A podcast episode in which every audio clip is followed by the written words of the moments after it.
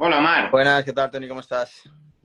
Hola, muy bien. Pues bueno, aquí tenemos a Omar Tallara, ¿vale? Él ha sido profesional del deporte, ahora mismo trabaja como preparador físico, ¿vale? De muchísimas personas, ¿vale? En búsqueda del rendimiento deportivo y en búsqueda también del de, equilibrio y la mejoría metabólica para muchos de sus pacientes, que no son solo personas que buscan el rendimiento deportivo, sino que buscan la mejoría del metabolismo y el impacto que esto puede tener a través de la nutrición, el deporte en su salud, ¿vale? Hablaremos de muchos de estos conceptos y muchos de, muchas de las herramientas y procesos que en su día a día eh, implementa eh, Omar. Pero bueno, antes de empezar, eh, como siempre, me gustaría que te presentes, Omar, hables un poco de cuál ha sido tu trayectoria, tanto como deportista como luego ya desarrollándote como profesional para acabar desempeñando ahora un poco pues eh, todas las tareas que desarrollas en tu día a día. Bueno, pues eh, bueno, eh, primero saludaros a todos, encantado de estar aquí gracias por invitarme. bueno, yo soy licenciado en Educación Física por la Universidad Europea de Madrid, me especialicé en, en salud y rendimiento. En todo este bagaje, pues bueno, estuve, he sido deportista profesional, deportista olímpico en triatlón en Beijing, y estuve pues eh, relacionado con, con, el instituto, con Hong Kong, un instituto de Sports Science de, Hong Kong, donde yo estuve allí tres años entrenando y a raíz de, bueno, pues de, del alto rendimiento aprendí muchísimas metodologías que ahora se están utilizando allí, pero que, en, Hong Kong ya se utilizaban, ¿no? Como, como lo que vamos a hablar ahora, ¿no? De temas de lactato, de cetonas, glucosa, CGMs, eh, sensores, saturación de oxígeno, medidores de saturación de oxígeno, altitud, ¿no? Entonces, bueno, todo eso ya en el, yo fui en el 2008, estuve tres años trabajando con ellos, la verdad que allí eh, aprendí mucho y bueno, después pues eh, llevo grupos de entrenamiento en Estados Unidos, en Atlanta, en Houston, también aquí en España, también en Alemania, en varios sitios, sobre todo a nivel extranjero porque he viajado mucho a nivel mundial y también porque, bueno, me conocían por el circuito mundial de triatlón, ¿no? Que eso al final, pues bueno, eh, te da a conocer. Y también ahora estoy muy relacionado con el tema de la longevidad, de retroaging, eh, trabajando con Marta Freire en temas de, de bueno, de cómo impacta eh, la actividad física y, bueno, pues todo el procesos metabólicos y sobre todo hablando de la flexibilidad inmunometabólica en los procesos de longevidad, ¿no? Con, llevamos a pacientes ya no tanto deportistas que a lo mejor tienen, buscan un gol, no un resultado, sino la mejora en su condición física y, bueno, pues intentar retrasar esa edad biológica, ¿no? Y con esto, pues, pues bueno, trabajamos con clínicas de, longevidad y utilizamos pues muchos, mucha tecnología nueva eh, aplicada, aparte de todo el tema de medicina, biomedicina y epigenética, ¿no? Que, que ahí pues eh, voy aprendiendo y cogiendo cosas que voy llevando a los deportistas que, que, quieren. Y por supuesto tratamos gente con, bueno, pues con patologías, ¿no? Desde diabetes eh, tipo 2, cáncer, problemas cardiovasculares, bueno, pues con todo tipo de, personas que son, pues bueno, pues o que tienen o van a tener una patología o que se ven que ya van con hipotiroidismo subclínico, también trabajamos, pero bueno, esto sí que me gustaría que todos entendieran y que todo el mundo estuviese al tanto de que un profesional, un entrenador que como yo, ¿no? Pues se le ve un poco como diciendo, ¿cómo tratas unos temas que son tan médicos y tan profesionales? Es que al final, si somos entrenadores y te viene alguien a quien entrenes, puede ser que tenga una patología. Y lo más normal es que el 50% de las personas que me vienen cuando yo empiezo a indagar, porque me gusta entrenar a nivel holístico, es decir, ver toda la parte desde una analítica, interpretar una analítica eh, de sangre, ver la nutrición, ver el descanso y ver todo, eh, te das cuenta de decir, bueno, es que tengo aquí una persona que, bueno, pues que va, que va a tener una tendencia o, seguramente podrá tener por estos niveles de, pues de colesterol, triglicéridos o de, o de bueno, pues de, parámetros inflamatorios, eh, posiblemente pueda tener problemas cardíacos en un futuro, ¿no? Entonces, todo entrenador debe de saber de esto. Quería dejar esto claro porque mucha gente dice, tío, me hablas como si, como si fueses mi, médico y no, no, es así, es simplemente que todos tenemos la comunidad que, que unirnos, ¿no? Médicos, científicos, entrenadores, y, esto sí quería recalcarlo porque hay que ver la parte holística, no solamente vale hacer un triatlón en un Ironman. Yo siempre intento cuidar la parte de longevidad, eh, aparte solamente de, que a lo mejor te hayan contratado porque quieran hacer una maratón, ¿no? Mira, Omar, eh, precisamente, bueno, con lo que estás hablando, eh, quería, quería entrar, ¿vale? Para hablar, y con esto tú estarás totalmente de acuerdo conmigo, eh, fíjate que yo siempre lo he dicho, uno de, pues, quizá el principal foco, la principal fuente de donde he bebido eh, la práctica y he aprendido es el fisioculturismo. Yo una vez acabé mi carrera eh, y mi licenciatura de medicina y posteriormente me puse a trabajar, etcétera, de donde principalmente he extraído muchísimos trucos, muchísimo, eh, muchísimas herramientas de descargas de hidrato, de, cargas, de usos de sensibilizadores a la insulina, de usos de fármacos que iban dirigidos a favorecer el anabolismo y paradójicamente yo veía luego en las analíticas cómo esto impactaba en el perfil lipídico, etcétera, ¿vale? Y cosas que eh, a los 15, 20 años han ido salido en la ciencia, pero yo los veía hace 20 años, en mis primeros años de carrera profesional en el deporte, y que ya me hacían especular de cómo a través de la mejoría del metabolismo, a través de la mejoría de, eh, la hipertrofia muscular, a partir del el control de la glucosa, todo esto podía generar impacto en otros sistemas fisiológicos, etcétera, eh, pues se ha ido confirmando eh, en la ciencia, ¿vale? Y actualmente yo creo que estamos eh, pues, eh, en una curva, en un punto de inflexión en la ciencia en los dos últimos tres años, sobre todo yo creo que especialmente por la pandemia del COVID, ¿vale? Donde se vinculó muchísimo, ¿vale? Como eh, la acción que tenía el coronavirus y la mortalidad, la morbilidad y todo el proceso multisistémico que tenía el COVID, sobre todo ocurría en personas con diabetes tipo 2, cardiopatías isquémicas, síndrome metabólico y a partir de ahí ha existido, pero una curva exponencial de artículos en PubMed en torno al vínculo con la inflamación crónica de bajo grado y, el síndrome metabólico, la diabetes tipo 2, la resistencia a la insulina. Pero es que todo esto, eh, y no es por dármelas, es que yo hace 15, 20 años ya lo intuía porque lo veía en consulta bebiendo de fuentes eh, empíricas y prácticas del deporte. Y yo creo que estarás conmigo en que el deporte eh, fisiológicamente va muy por delante eh, de lo que luego finalmente en muchas ocasiones acaba confirmando la ciencia, también es normal, porque la ciencia necesita Ns de 2.000, 3.000 personas, o sea, requiere, o sea, no, es una crítica a la ciencia, es, viene a sumar lo que te he dicho. Eh, si los médicos abriéramos, me pongo el primero, la mente eh, abriéramos la mente, los paradigmas, los pusiéramos en tela de juicio. Cuando alguien viene como tú a decir, cojones, que lo estoy viendo todos los días, lo que ocurre con mis pacientes de cáncer cuando entrenan, que lo estoy viendo lo que ocurre, cómo cambia el uso de sustratos energéticos, etcétera, con estas dietas, con este suplemento, la metformina. Hace 25 años se usa en el culturismo y ahora viene David Sinclair, no ha descubierto nada nuevo que los culturistas hace 25 años usaban. Entonces, viene a sumar todo lo que te he dicho. Sí, exacto. O sea, realmente el, problema que, viene aquí dado es que la élite siempre busca el rendimiento eh, en nuestro caso siempre, eh, siempre eh, y es que hay que decirlo, ¿no? Siempre al límite porque la WADA está ahí con el tema de, los controles antidoping, que hay que decirlo, el tema hormonal, hay que estar muy atento a qué es lo que tomas y lo que no tomas, pero claro, vas experimentando cosas como, a mí me hace mucha gracia, ¿no? Porque ahora también igual con todo, todo el tema de la epigenética o de longevity viene dado también por el COVID, por el estudio del ADN, que al final el ADN simplemente es el libro que, que, dicta tu cuerpo, es como tu, tu libro, pero que luego hay que saber interpretarlo a través del ARN y que luego eso a través de las proteínas se van a hacer efectivas en tu cuerpo, ¿no? Todo esto ha hecho que el COVID estudie el ARN para sacar el, medicamento, ¿no? Eh, y, digamos, lo que nos, está curando. Entonces ahora todo el mundo está con, ah, pues bueno, pues funciona, pues vamos a intentar estudiarlo, ¿no? Pero para mí me hace mucha gracia simplemente con el, con el tema del ayuno intermitente o entrenar en ayunas que, favorece la autofagia. Y claro, nosotros deportistas profesionales eh, de, de mi época, yo tengo 43 años, eh, decíamos, jo, macho, es que con 20 nosotros ya hacíamos todo esto.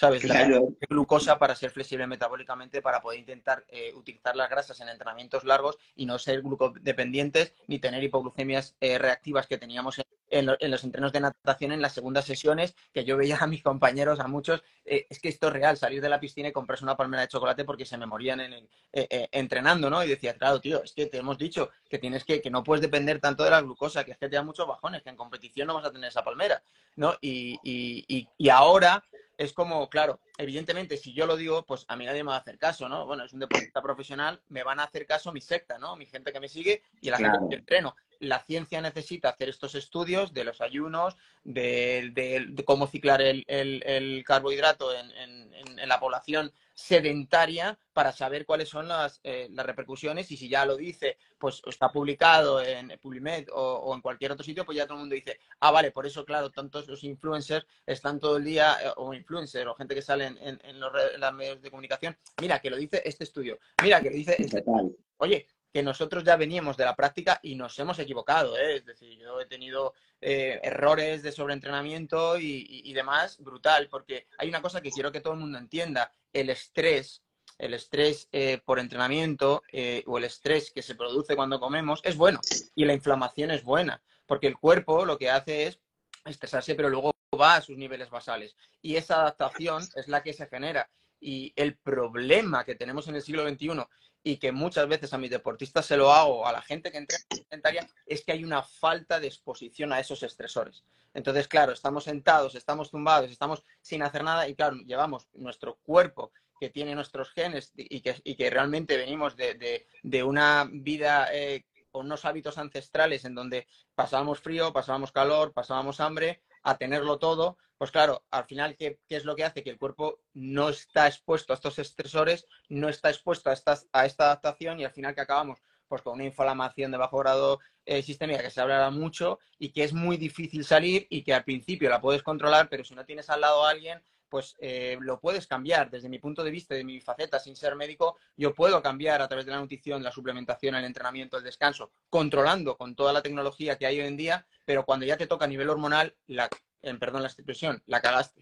Ahí es mucho más complicado. Ahí ya necesitas un tratamiento de reposición hormonal o necesitas muchísimo descanso. Claro, y me diréis, Omar, ¿y todo esto tú por qué lo sabes? Porque nosotros no podíamos tener tratamientos hormonales y cuando caíamos en su entrenamiento estábamos jodidos. Y cuando tú en una analítica una bajada de testosterona, ¿me entiendes? O una hemoglobina glicosilada por las nubes porque estábamos todo el día tomando hidratos de carbono y dices, ¿yo ahora qué hago? Porque yo tengo que competir. Pero ya no hay solución. Voy a competir de la mejor manera posible porque yo no puedo tomar DEA, porque yo no puedo tomar testosterona, porque yo no puedo. Entonces, lo que hacíamos era descansar, entrenamientos suaves en altura, exposición al sol, a, temperaturas eh, para aumentar el volumen plasmático. Hacíamos un montón de cosas para poder recuperarnos, para poder competir. Claro, todo esto si lo coges, lo pones en, eh, bien ordenadito y te lo llevas a las personas normales para mejorar, me dicen, joder, si yo con moverme, si yo por poco que haga voy a mejorar. No, vamos a ver, por poco que haga vas a mejorar, pero el estancamiento va a ser enseguida. Entonces vamos a intentar eh, buscar esos,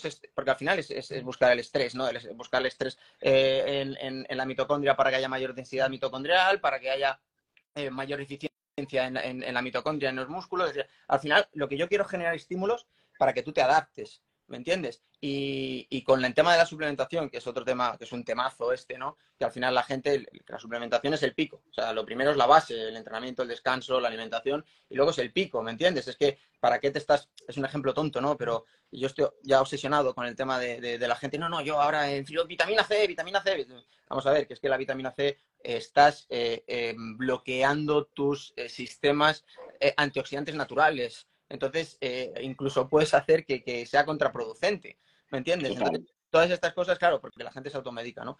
O, bueno, se automedica o se, o se toma la suplementación en función a lo que ve. Entonces, claro, hay demasiada información y una demasiada exposición ahora en estos dos últimos años, como lo has dicho, sobre todo por el COVID, donde todo el mundo quiere coger todo. Entonces, sí que es verdad que hay unas reglas básicas, pero que es mejor ir a un profesional y, orientarte, son asesorías de cómo alimentarte, cómo descansar, porque necesitas una visión holística. No vale con correr, no vale solamente con trabajar en el gimnasio, no vale solamente con llevar la dieta, sino que tienes que llevarlo todo, ¿no? Y analizarlo. Y hoy hay métodos para poder hacer un seguimiento. O sea, desde los CGMs, desde ver la saturación oxígeno con, con el HUMON, eh, verla con core, ver la temperatura corporal mientras que estás entrenando, porque mucha gente dice, no, es que eh, entrenar en calor, ¿no?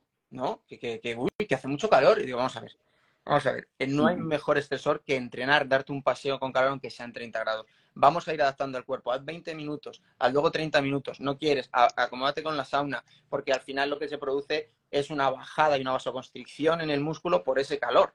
¿Me entiendes? Pero no, salgo con calor, me tomo la citrulina de malato, me tomo la betalanina, me tomo todo, me voy a entrenar con calor y resulta que vienen deshidratados. A ver, es que es normal, es que no has tenido esa adaptación, no sabes hacerlo y, hoy en día se escuchan demasiadas cosas y simplemente es ponerle orden y sentido común a, a todo. O sea, te estoy hablando de manera general porque es que si nos metemos con, cualquier tema, pues tenemos para charlas para, muchas horas, ¿no? Pero que la gente entienda que tiene que ver todo en un conjunto y, en, un, en, un, contexto. Mira, una de las cosas para mí principales, fíjate, tanto en el rendimiento deportivo, eh, tanto en la prevención de lesiones, la longevidad que vamos a intentar buscar en un deportista, y creo que esto es algo que se está viendo muy evidente en el deporte profesional, como hay muchos deportistas que están mm, alcanzando los 40 años, incluso superándolos, como Alejandro Valverde, con unas condiciones físicas y deportivas increíbles, pero que trasladado a la longevidad o a la calidad de vida es equiparable es que no es lo mismo, y creo que dentro de la medicina aún hay mucho sesgo, no es lo mismo eh, baja peso, estate bien en tu peso, ten un índice de masa corporal adecuado que tener una composición eh, corporal adecuada, ¿vale? Es decir, una relación masa muscular grasa, especialmente la grasa abdominal y visceral, adecuada, porque en muchas ocasiones cuando alguien va al médico, muchos de vosotros que estéis aquí, ¿vale? Y le dicen, bueno, haz un poco de deporte, ¿vale? Normalmente uno piensa en andar, en salir a correr, en coger la bicicleta, haz algo de dieta, ¿vale? Normalmente todo esto porque la glucosa haya salido alta, porque el perfil lipídico haya salido desastroso, triglicéridos altos, hipertensión, etcétera, ¿vale? Y puede ser incluso peor el remedio que la enfermedad. Puedes bajar 10 kilos, 6 kilos de masa muscular y luego el famoso rebote porque has perdido la tasa metabólica basal, es decir, quemas muchas menos calorías ahora en reposo que antes. Y esto para un deportista, esto ya lo habíamos hablado, pero es que sobre todo en tu disciplina, bueno, en tu disciplina quizá no tanto porque yo creo que siempre ha habido cierta conciencia muscular, pero en maratonianos, gente que hace endurance, eh, gente que hace sus 21K cada dos o tres semanitas y llegan a, llegan a meta, se quitan la camiseta, te los ves con unos bracitos así, y te los ves con Bartola. Y dices, ¿cómo es posible que es que este tío te hace maratones, cuatro al año, etcétera? ¿Vale? Está sarcopénico, inmunodeprimido, con neutropenia, con resfriado cada dos por tres, con depresión, con disfunción eréctil, eh, con lo que tú decías, con hemoglobinas glicosiladas por las nubes, y es porque falta mucha conciencia. Cuando se habla mucho de estar en el peso, de bajar peso, etcétera, falta mucha conciencia en la importancia de, no, no es lo mismo un índice de masa corporal correcto que una composición corporal correcta tanto para el rendimiento como para la calidad de vida. Claro, ahí está la diferencia entre ser un deportista profesional y uno que no. Es decir, si tú ves a un, a un ciclista, vamos a ir de un extremo a otro, no si un ciclista ahora mismo en el Tour de Francia, lo vais a ver que la, eh, el tren superior no tiene ningún tipo de masa muscular, ¿vale? Están preparados para eso y luego tienen las piernas muy fuertes porque están buscando lo que es la fuerza relativa, es decir, fuerza en función a tu peso para avanzar más y generar más vatios. En la bici vas más rápido, ¿vale? ¿Eso significa que un ciclista o alguien que le guste el ciclismo tiene que estar así? No. Por eso digo que un buen entrenador, y, si nos están viendo muchos entrenadores, prima primero lo que es eso, la composición corporal correcta, en donde tiene que primar siempre la masa muscular porque todo deporte o toda actividad física va a requerir un catabolismo, una pérdida de masa muscular. Con lo cual, sí, eh, sobre todo en temas de endurance, ¿no? Pero me da igual, es que incluso mm, una, una dieta hipocalórica en donde la persona ha decidido hacer trabajo de fuerza o, me da igual, si, hay una, es una dieta hipocalórica, al final también perderá masa muscular. Es decir, no va a conseguir, no es moverte por moverte, no ese es el mensaje. El mensaje es, primero, salud, mantener tu masa muscular y tener una composición, una relación entre la masa magra la masa,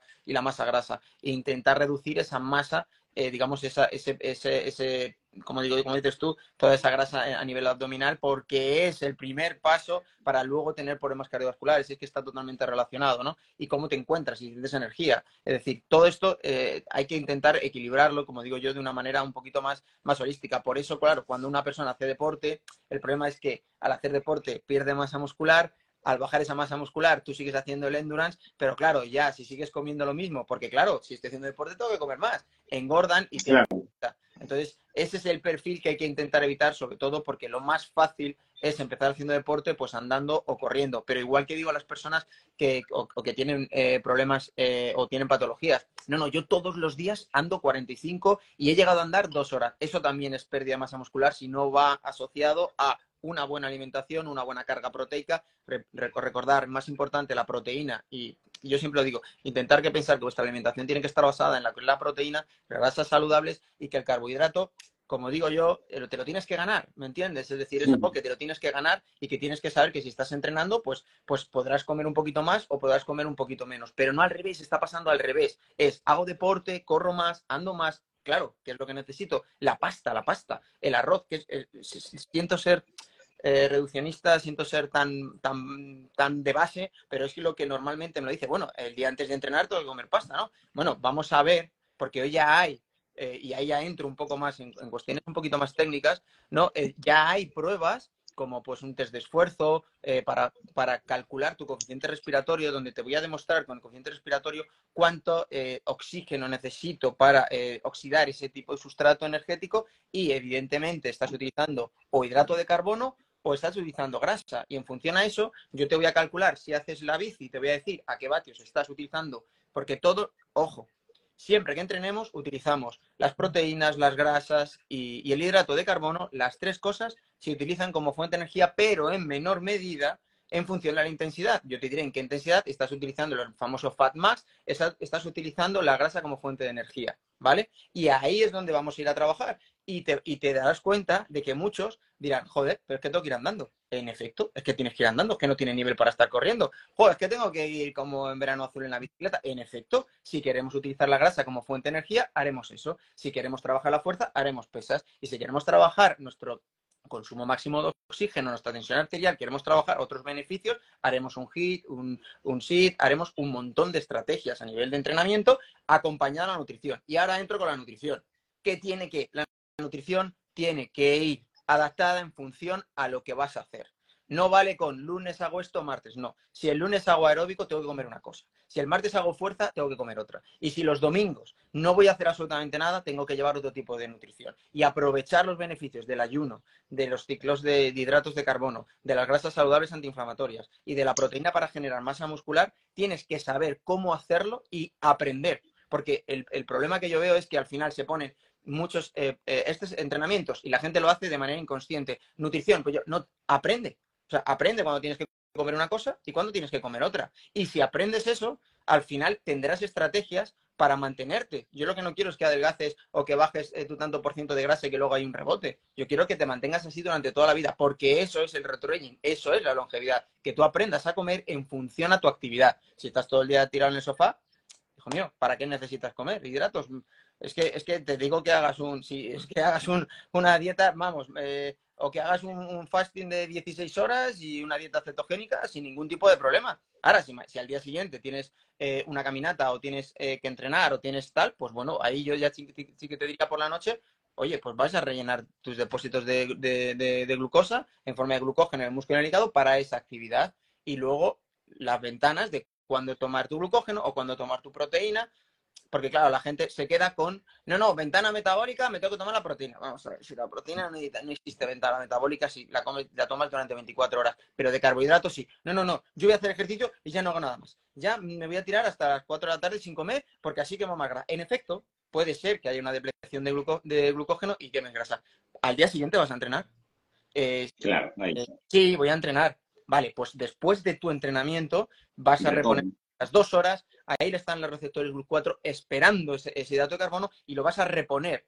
Y, además es que te lo voy a demostrar, porque, porque te lo voy a demostrar que haciendo eso, tu músculo va a llenarse de glucógeno, va a estar más rocoso, va a estar mucho más fuerte y va a estar en ese momento preparado para el siguiente entrenamiento. Ahora, si me dices que al día siguiente, pues que vas a trabajar y no vas a hacer absolutamente nada, bueno, pues entonces te puedo comprar, te puedo comprar que rompas después, hagas tu ejercicio, te tires media hora, una hora sin comer y luego rompas tu, ayuno con, más grasa, para quemar grasa, para utilizar, para enseñar al cuerpo a utilizar las grasas y generar cetonas como fuente de energía y protector del músculo. Perfecto, pero es que todo depende de cuál es tu objetivo. Es que cuál es tu objetivo. Es que ese es el problema, que la gente primero tiene que saber cuál es su objetivo y luego con su profesional saber hacer la estrategia nutricional correcta en función de la actividad física a tus objetivos y el entrenamiento correcto. Y luego, súper importante, que para mí es lo más importante, es dime cómo es tu vida. Yo cuando, cuando, cuando viene alguien, lo primero que le hago es un, yo le llamo, creo que te lo comenté, le hago un fitting. Un fitting en, en, mm. en biomecánica es cuando te subes encima de la bici y te, y te, y te ordena, ¿no? Te dice, no, no, no, el sillín para arriba, que normalmente la gente, perdona este, este inciso, se compra la bici y luego se hace un fitting. No, primero veo cuáles son tus, tus, medidas y en función a eso yo digo qué bici te tienes que comprar. Eso es un fitting, ¿no? Pues yo, cuando llega alguien, le digo, espera, espera, espera, no me cuentes qué quieres hacer, dime cómo es tu vida.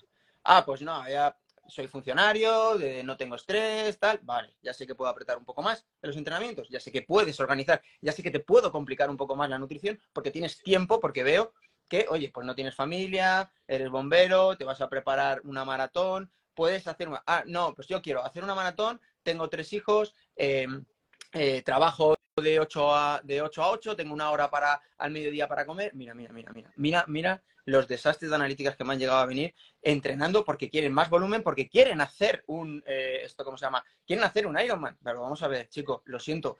Eh, ¿Puedes hacerlo? Sí, pero vas a entrenar. ¿Cuándo descansas? ¿Los fines de semana? Pues ahí es donde vas a entrenar fuerte. El resto del día, por favor, no me suba más el cortisol, porque igual que te digo que es bueno y es antiinflamatorio, como lo estés generando, entrenando, con el trabajo y con la familia, vamos, o sea, es que te vas a hacer un estropicio hormonal brutal. Y luego, claro, ¿la culpa de quién es? Del entrenador. Del entrenador. Total. Claro, tú me dijiste que hiciese todo eso y claro, el problema es que cuando alguien me viene y me dice lo que entreno, la gente se se un poco se, porque suele pasar, ¿no? Sobre todo en mi deporte, que somos bastante obsesos con el entrenamiento, ¿no? Que yo le digo, bueno, pues entrena siete días, vale, pues vas a descansar, vamos a hacer un 5-1-1, cinco días de entreno, uno de descanso y otro de descanso activo. ¿Qué? ¿Cómo? ¿Qué? Que sí, que tienes que descansar, tío. Que esta analítica me está diciendo que, que, que, que estás inflamado, macho, que estás reventado. Pero mírame, si no tengo grasa, pero que no es cuestión de que no tenga grasa. Si es que no te estoy, es que, es que cuando hablan de la inflamación y cuando todos los médicos hablan de inflamación, por favor, entender que no estamos hablando de inflamación estar gordo, hinchado la cara hinchada, que no estamos hablando de eso, sino que estamos hablando más a nivel fisiológico, a nivel interno. ¿Me entiendes? Que hay, hay citoquinas, hay eh, procesos, procesos inflamatorios producto del estrés, del exceso de cortisol y que no hemos recuperado a nivel basal y que tu cuerpo no ha quedado. Estás generando más radicales libres, más sustancias de desecho, más células, más estenescencia y todo eso y esos hábitos malos, y entro en la longevidad, es lo que vas a heredar cada, si va pasando eso y no descansas. ¿Por qué? Porque las células, señores míos, se reproducen, mueren y se reproducen. Unas más rápidas que otras, unas, unas se van reproduciendo eh, cada día, por la noche, otras cada semana, cada mes, o sea, hay diferentes. Si tú no dejas descansar y encima esa regeneración eh, ya estás con, con células oxidadas, las nuevas no van a ser mejores van a ser peores. Estoy intentando ser reduccionista y hablando un poco bruto para que la gente nos entienda. Entonces, si yo cojo buenos hábitos y trabajo la fuerza y, empiezo a cuidar mi entorno, estaré cuidando mi entorno genético. Y si cuido mi entorno genético con una buena, eh, evidentemente, eh, hay fármacos y hay, hay estudios de, de, tratamientos en donde está la hipoxia, la hiperoxia, donde está el entrenamiento donde está pues, el entrenamiento a la altura, están todos los estresores eh, eh, de eh, horméticos, que al final está la exposición al calor, la exposición al frío, que va a hacer que tus células cuando se reproduzcan hayan eliminado esos, radicales libres, hayan, hayan, intentado evitar esas metilaciones y, bueno, pues mm, vivirás más. Y si vives más y envejeces más tarde, lo que vas a conseguir es que la aparición de patologías cardíacas, diabetes y cáncer se atrase, porque la longevidad y, el retroaging viene dado con retrasar el envejecimiento, porque el envejecimiento, si lo tratamos como una enfermedad, es lo que hace que, que, ya empieces a tener ese tipo de diabetes o vayas a tener ese tipo de patologías. Y lo que se ha demostrado es que si retrasamos el envejecimiento, ese, ese digamos, enfermedad vas a poder vivir, ya se dice que, se, que ya ha nacido el niño que va a vivir 130 años, ¿no? Pues vas a poder vivir más, porque esa, esa patología va a aparecer más tarde. Y hay estudios que dicen que cuando, si con 60 años ya tienes una patología como es la diabetes, un problema, un ictus o cualquier problema eh, cardiovascular o, cáncer, la esperanza de vida ya son 5, eh, 8 años más. Aunque superes el cáncer, ya tienes un problema que has generado a nivel genético. O sea, digamos que, digamos que hay como capas, ¿no? La primera capa son tus hábitos, lo que tú puedes ver en una analítica, eh, la fatiga muscular. Luego está el problema hormonal, que tienes que tratar. Pero cuando ya tienes un problema que supera, que es el genético, aquí todavía a la ciencia eh, le cuesta todavía eh, poder tratarlo. Si todavía los, problemas de cáncer se tratan, como digo yo, a bulto, ¿no? Con la radioterapia y la quimioterapia, porque no hay un tratamiento específico para cada cáncer, cada vez hay más, hay que reconocerlo, ¿no? Eh, que, que, cada vez hay más tratamientos específicos. Imagínate la genética si ya estás cargándotela tu propia genética, tu propia expresión de los genes. Estás generando proteínas y metilaciones. Entonces, yo, desde mi punto de vista y desde mi parte, que es muy poquito, pero que engloba un todo, tengo que estoy obligado a decirle a una persona que viene a entrenar que sí, que muy bien, que me parece muy bien que quieras hacer un Ironman, que, pero lo primero es eh, ordenarte un poco tu vida, ordenar eh, lo que es eh, tu alimentación, tu suplementación si quieres, tu descanso y buscar esos huecos donde vamos a entrenar y que sea eficiente. En el entrenamiento, menos es más. O sea, no es, no es entrenar por entrenar. Cuanto es, eh, yo siempre he dicho que mínimo esfuerzo, máximo rendimiento. No soy estoico. Y yo mira que me he metido palizas entrenando, ¿eh? Pero palizas. Pero porque cuando he tenido tiempo, si no tengo tiempo, pues oye, pues a lo mejor 50 minutos de, de carrera suave me han venido como, como anillo al dedo para, para, para, poder mejorar. Y hay otros días pues que he tenido que hacer 5 horas de bici eh, a tope, ¿sabes? Con, dándolo todo, ¿no? Pero, pero ese es el problema de, de, de, la gente sanitaria. Y ya no te digo con problemas con gente con patologías, que, que, luego entraremos, en donde ya hay que tratarlo de manera totalmente diferente, pero y que encima el problema es, mmm, que ya lo sabes, mmm, uf, eh, no, no, hay que comer carbohidratos, hay que descansar, no te muevas, mmm, todo lo contrario a lo que el entrenador, a lo que Omar me está diciendo, pero claro, no soy oncólogo, pues ya, ya, ya, me he pegado yo con muchos médicos. Mi padre era médico, ¿eh? Mi padre era médico y, y discutíamos mucho y aprendí también mucho de él, ¿no?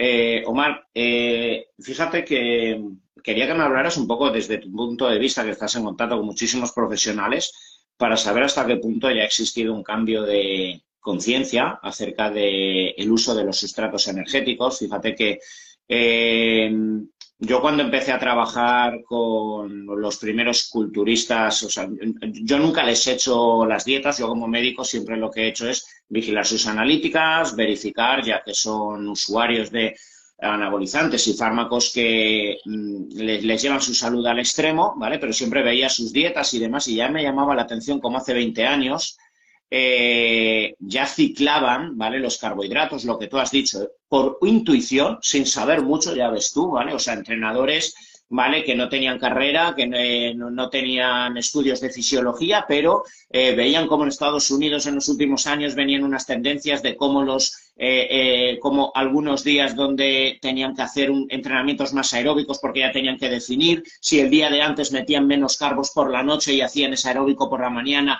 definían más rápidamente, si luego metían una especie de dieta híbrida, llegando con poca carga de hidrato de carbono al entrenamiento, pero luego metiendo más carga de carbos posterior sin tener que meter tanta llegaban más llenos y a mí todo eso me resultaba súper curioso y me hacía analizar pues metabólicamente, fisiológicamente y hormonalmente todo esto, por qué tenía coherencia y vaya si tenía coherencia. Luego, eh, con los años, esto lo, lo hablamos en la llamada que, que, que, tuvimos hace unas semanas, me llamó la atención, ¿vale? Un año, no me acuerdo qué año fue, no sé si fue 2014 o por ahí, que Froome, ¿vale? Chris Froome, ¿vale? Eh, colgó una fotografía en su Twitter en el que en el día de descanso eh, todos hinchándose a hidratos de carbono en el Tour de Francia y el tío con dos cojones, aguacate, seis huevos fritos, no sé qué, bueno, todo grasas, frutos secos y todos hinchándose a decir, y los hidratos, y los hidratos, parecía que la foto era una, una foto de coña y al día siguiente lo reventó, ¿vale? Pues porque bien sabía él y su equipo y su médico en qué rango de pulsaciones claro. iba a mover muchos vatios oxidando grasa, claro. ¿vale? Entonces, esto es algo que se ha trasladado muchísimo, yo creo que ya, al deporte, pero ¿qué quieres que te diga? Yo, al menos en el fútbol, ¿vale? Que yo trabajo con muchos futbolistas, eh, en equipos de primera división, o sea, el futbolista sigue llegando al desayuno, hinchándose a carbos media hora antes del desayuno, eh, con sueño, con legañas. Cuando ya empiezas a trabajar con él y dices que entrenen en ayunas, que no pasa nada, que a inicio de la semana que no meta cargos la noche de antes para que vaya más rápido, ya le cargarás de, de cara al partido. O sea, pero al menos en el fútbol eh, la conciencia es nefasta. Yo creo que en endurance y en triatlón ya se usa muchísimo todo lo que es la búsqueda de la flexibilidad metabólica, pero al menos en el fútbol, no sé tú que, que tocas todos los ámbitos, ¿qué experiencia tienes del calado de, de, del juego con los diferentes sustratos energéticos. A ver, eh, si hablamos del fútbol, que también llevamos futbolistas profesionales, o sea, es como, no sé, o sea, al principio rechazo, ¿no? Rechazo es lo que tú dices, o sea, no hay ningún tipo de conciencia. O sea, para que te hagas una idea, eh, cientos de WhatsApp de esto puedo comerlo, esto puedo comerlo, digo, madre mía, todo lo que tiene que comer. Pero bueno, pero, y al principio era, me mandaba, son anécdotas, ¿no? Me mandaban lo que es la parte de delante, ¿no? Lo que es el, el la marca. Digo, pues, la marca me da igual, dale la vuelta, mándame la foto de atrás, ¿no? Entonces, no hay conciencia, pero sí en triatlón, eh, en larga distancia, en corta distancia, eh, había una revolución desde Aiden y Blumenfeld, un tío que ha ganado Juegos Olímpicos, ha ganado Ironman, ha ganado todo, o sea, la corta, la media y la larga distancia en el mismo año lo ha ganado todo. Y eh, hablando con su entrenador que es fisiólogo, eh, cuando él hace los podcasts, solo habla de una cosa, de la alimentación, de cómo cómo eh, cicla los carbohidratos y cómo controla el nivel de lactato en los entrenamientos. Es decir, por debajo de 2 milimoles, eh, pues podemos estar trabajando más la flexibilidad metabólica cuando estamos con, uno, uno con uno, entonces toma más, más cantidad de grasas eh, incluso durante el entrenamiento. Ahora os cuento yo una anécdota con, con Kilian Jornet.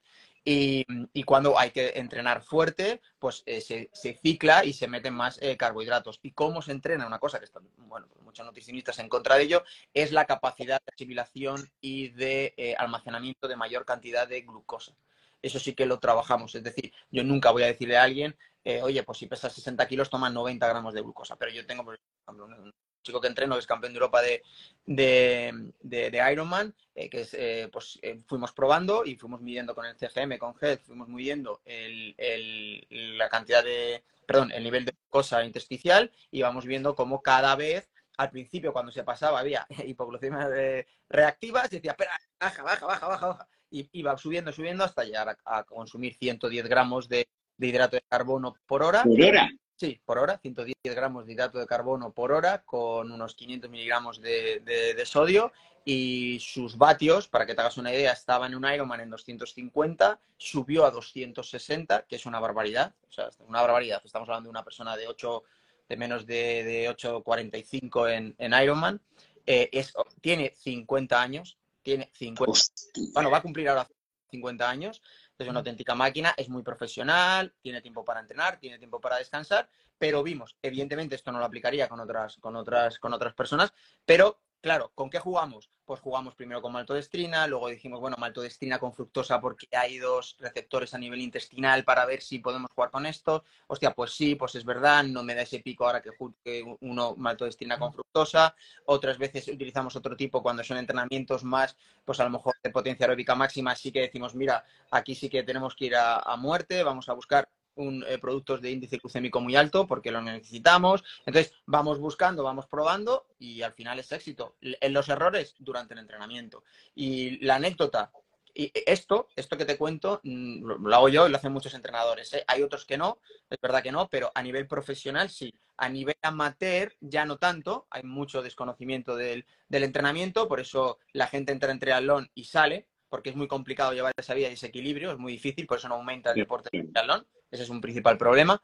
Eh, pero con Kilian Jornet recuerdo que puso una foto en, Twitter, tengo, tengo el, Twitter hasta guardado, y puso una foto con, una, con un chaleco y entonces iba bebiendo del chaleco. Y entonces dijo, eh, comentó como qué es lo que estaba tomando, qué es lo que llevaba. Pues eh, lleva hidratos de carbono, lleva plátano, lleva no sé qué, lleva no sé cuánto. Y yo escribí, no, no, no. Lo que está llevando son grasas, porque está llevando algún, algún producto que con, con, con, grasas, pues llevaba una papilla de, de aguacate, llevaba MCT, llevaba eh, algo también de hidrato, yo había juntado con plátano y demás, porque, porque Kilian Jornet es ultradistancia y él lo que utiliza, su principal fuente de energía es las grasas.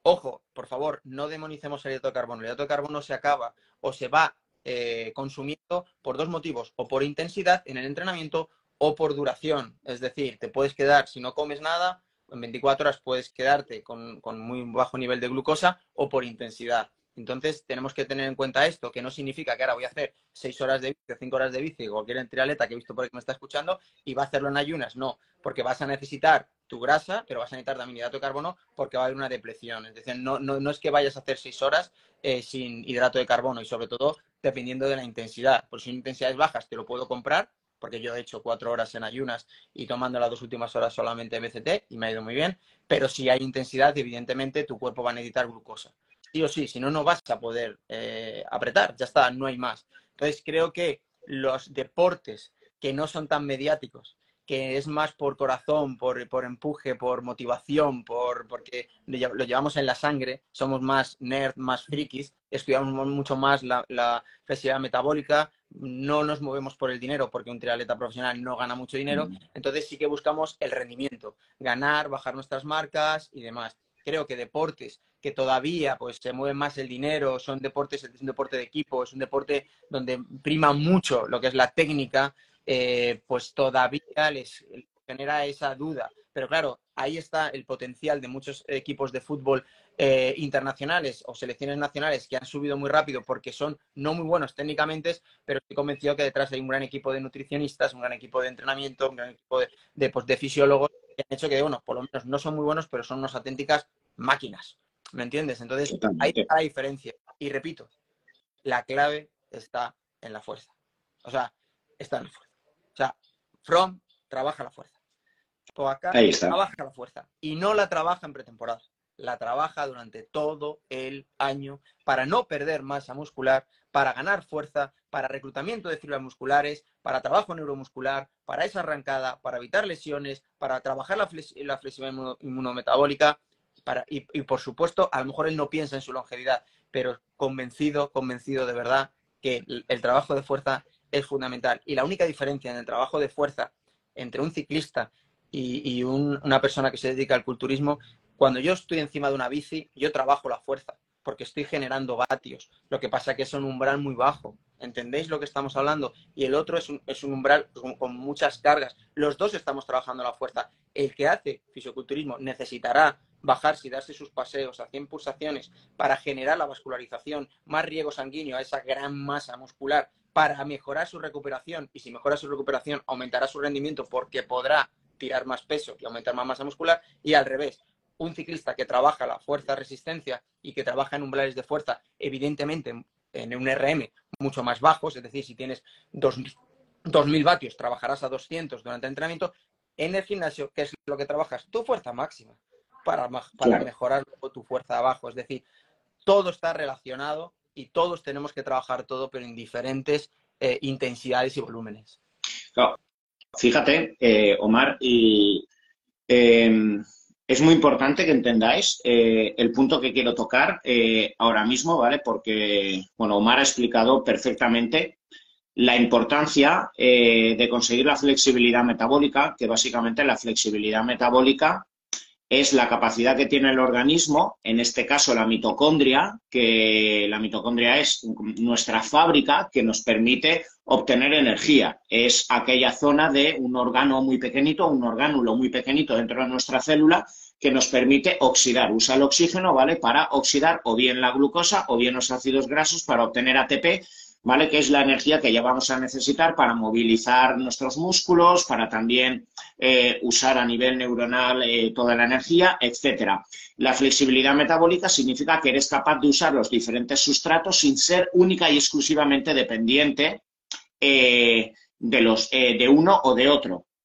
Y es muy importante para mí, claro, que entendáis, ¿vale? Que en este mundo y en estos tiempos donde parece que eh, se tiende al reduccionismo, al sesgo. Parece que cuando vemos que alguien ha hecho una herramienta y estéticamente, físicamente o en su patología le ha ido bien, ya pensamos que esto es para todo el mundo, ¿vale? Y vemos en muchas ocasiones eh, divulgadores eh, pues, o, o, personas ¿vale? que hablan excelencias de la dieta cetogénica ¿vale? Y yo he hablado muchísimo acerca de la dieta cetogénica, es una grandísima herramienta para personas con resistencia a la insulina, con diabetes tipo 2, para deportistas que están excesivamente enganchados y adheridos al uso de la glucosa como único sustrato energético. Es una excelente herramienta a nivel del sistema nervioso en personas que tienen epilepsia, que tienen brotes eh, de ansiedad, ¿vale? Que tienen tics, etcétera, ¿vale? Es una excelente herramienta,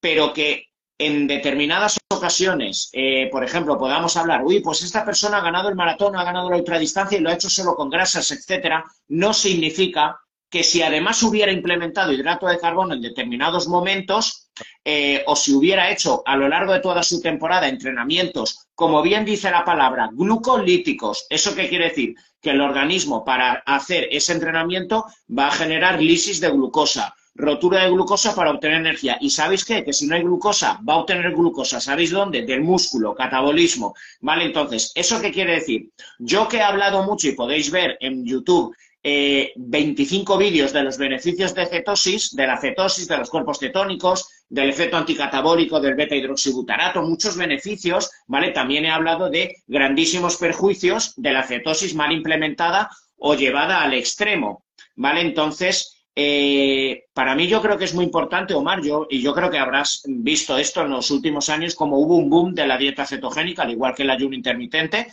y también el ayuno intermitente, por llevarlo al reduccionismo, ha generado mucho TCA. Yo he visto mucha persona autoconvenciéndose de hacer protocolo MAD por, por, por la autofagia, pensando que así va a mejorar, pues con acetosis, yo he visto muchas personas que enalteciendo, digamos, los beneficios que han tenido a las tres, cuatro primeras semanas, porque hay ese estado dopaminérgico, de saciedad, de bajada muy rápido de la resistencia a la insulina, baja muy rápidamente la lipoinflamación, te encuentras mejor, estás desinflamado. Normalmente este tipo de dietas evitan la entrada de fruto oligosacáridos, de gluten, con lo que a nivel intestinal también te encuentras muy bien.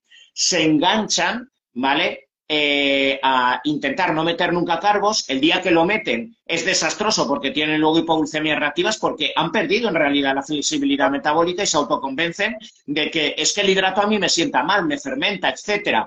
Y yo, y pues soy pesado últimamente, ya te digo, con varios directos con cardiólogos, con médicos, contigo, etcétera, pero porque en el último año ya he visto más de 10 infartados eh, eh, de personas fieles a la dieta keto y me jode, y digo esto con esta palabra, por las maravillas que ofrece la cetosis y la dieta cetogénica bien implementada y, me jode que pueda, o sea, con el paso del tiempo ahora empieza a salir gente diciendo, vale, que la dieta cetogénica te puede generar cardiopatía cuando no. O sea, es la mala implementación de las grasas. Y yo creo que esto es, eh, esto es crucial empezar a entenderlo. Sí, bueno, esto, es un temazo. Realmente esto es un temazo, ¿no? Porque es lo que decimos, ¿no? Es decir, la élite eh, empieza a practicar ciertos eh, métodos de entrenamiento y pasa lo mismo con el entrenamiento, ¿no? El entrenamiento polarizado, y ves a la gente haciendo entrenamiento polarizado y, y, con unas sobrecargas brutales, con la dieta cetogénica. Yo la he estudiado, la he practicado, la he querido vivir. De hecho, lo estudié con, con, Phil, ¿no? Que es un apasionado de, la dieta keto y he visto la evolución, por ejemplo, de Phil y, me atrevo a nombrarle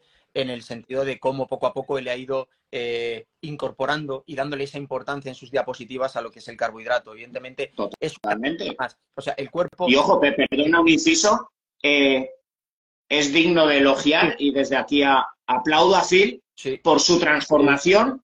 Eh, porque creo que, creo que muchas personas se han quedado, digamos, adheridas y enganchadas a la divulgación de una herramienta tan maravillosa pero que la has defendido a tanta ultranza sin posibilidad de abrir las posibilidades que no hay marcha atrás ante tu comunidad. Y desde aquí aplaudo a Phil cómo, cómo ha tenido esa evolución, que es la que debería de tener todo profesional. Sí, porque yo he estudiado, he estudiado con él y, bueno, igual que he leído tus libros y, demás, entonces eh, realmente es una herramienta más, es que el cuerpo es un equilibrio, es que lo que tenemos que buscar es el equilibrio, el equilibrio osmótico, el equilibrio en todas nuestras facetas. Y nos estamos dando cuenta de que todo en exceso, al final el cuerpo lo va a pagar, es lo, el, es lo que se llama tener, por ejemplo, una nutrición eh, con, alimentos variados. ¿Por qué? Porque es un beneficio, es decir, lo típico de tomar la fruta. ¿Por qué se dice tomar la fruta de, temporada? ¿no? Porque vas a tener esos beneficios. Entonces, las dietas cetogénicas, yo he tenido casos de deportistas que, tenían miedo al hidrato de carbono, que, han tenido unos rebotes de gente súper súper fina, que luego, eh, después de salirse un poquito de esa dieta, han engordado, han tenido problemas eh, eh, de tiroides y ya no te digo, ya no te digo la cantidad de mujeres con amenorrea. O sea, eso es brutal, ¿eh? Sí, sí. Es decir, yo no lo entiendo, que me venían y me decían, es, no tengo regla, eh, yo entreno bien, yo como bien, yo hago cetosis, eh, mira que abdominales, mira qué tal, mira qué cual. Descansar y aumentar e introducir porque luego tienes que hacerlo de manera muy paulatina, es que llega a ser hasta enfermizo, que ya tienes que decir, bueno, vamos a empezar simplemente con un poquito, yo ya no sabía, con un poquito de más de verduras, un poco más de tomate, que tiene un poquito más de, azúcar o de glucosa, por así decirlo, hidrato de carbono, para poder volver a enganchar y reintroducirles, ¿no? Con un hipotiroidismo brutal, eh, pensando que con eh, treinta tantos años que tenían premenopausia y decían, no, no tienes premenopausia, es el problema de una dieta exagerada, ¿no? O con eh, colesteroles, pues imagínate de 300, de HDLs, LDLs, ya, pero mira, pero mira, mira mis triglicéridos, mira mis triglicéridos. O la insulina que la tengo en dos. Claro, tengo dos, mira mis triglicéridos están en cuenta, esto es una maravilla, le digo, ya, pero es que ahora mismo eh, sigue haciendo dieta cetogénica, eh, deja de entrenar ¿me entiendes? O sigue haciendo la dieta cetogénica y ahora tienes un poco más de carga de trabajo, ya verás cómo esos triglicéridos se, se, disparan, ¿no? Entonces, lo que hay que intentar es buscar el equilibrio.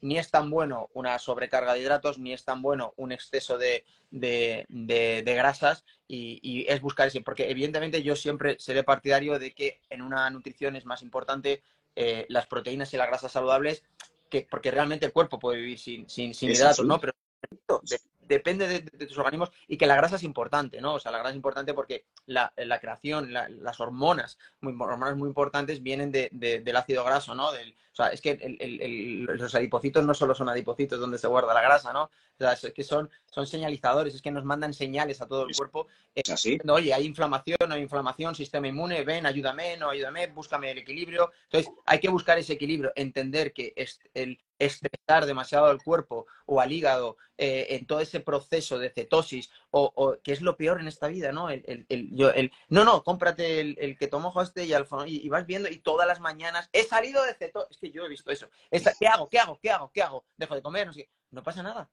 Es que no pasa nada. O sea, si lo que tienes que buscar es, es que te has perdido todo el beneficio del, del carbohidrato. Es que si vas a intentar eh, ahora mismo hacer un entrenamiento de mayor intensidad, te va a costar la vida va a ser, va a ser imposible, ¿me entiendes? Porque tiene un proceso de la oxidación de grasa, para que, para que entendáis, la oxidación de grasa lleva un proceso de tiempo más, mucho más eh, lento que, eh, y te da más calorías, como el doble, en comparación con la glucosa, y la glucosa es como energía más rápida para el torrente sanguíneo, por eso es limitada. Es limitada y se, y se, almacena en el músculo y en el hígado, y es limitada para esos esfuerzos intensos. Se guarda ahí, se queda ahí, y ojo, que la glucosa no solamente es para eso, o sea, es un señalizador para la resistencia a la insulina, eh, para autofagia, es decir, que la glucosa eh, sirve para muchísimas cosas, no solamente para darnos energía. Entonces, tenemos que, por favor, darle más importancia al tema de la glucosa y saber cómo utilizarla e intentar quitarle esa, eh, esa, esa, gran maravilla que es la cetosis. Pero ¿sabes por qué es el problema?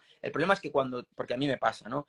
Omar, en tres días me he desinflamado. Me lo han dicho todos mis claro. Omar. Claro, es que es muy seductor, ya lo digo, es que es muy seductor. Claro, tú lo primero que haces es pierdes glucosa. Y si pierdes glucosa, pierdes agua, pues ya está. O sea, ya de momento ya estás desinflamado, ya, ya, ya te baja la inflamación. Si encima en dos o tres días te ves un poquito menos inflamado y yo te lo he dicho el de al lado, y encima tienes una máquina que te dice, si yo estoy en cetosis, esto es como la glucosa, yo estoy en cetosis, yo estoy sano. Si yo me mantengo en ciento, en, perdón, en, en, una glucosa de 90 a 100, todo es sano. Depende, o sea, depende, depende porque, depende. he tenido deportistas que me dicen, eh, estoy entrenando como un campeón, mira tal, no sé qué, vamos a analizar venga, ven, vamos a analizarlo. Eh, eh, una hora de entrenamiento, glucosa, eh, movilización de la glucosa, 110. ¿Pero qué me estás contando? Este entrenamiento no O sea, 110 no es nada. O sea, es que no es nada, no has movilizado tu, músculo, o sea, tienes atrofiado los receptores de, de, la glucosa. El entrenamiento no ha sido intenso, no, no, que ha sido muy intenso, entonces no eres flexible metabólicamente.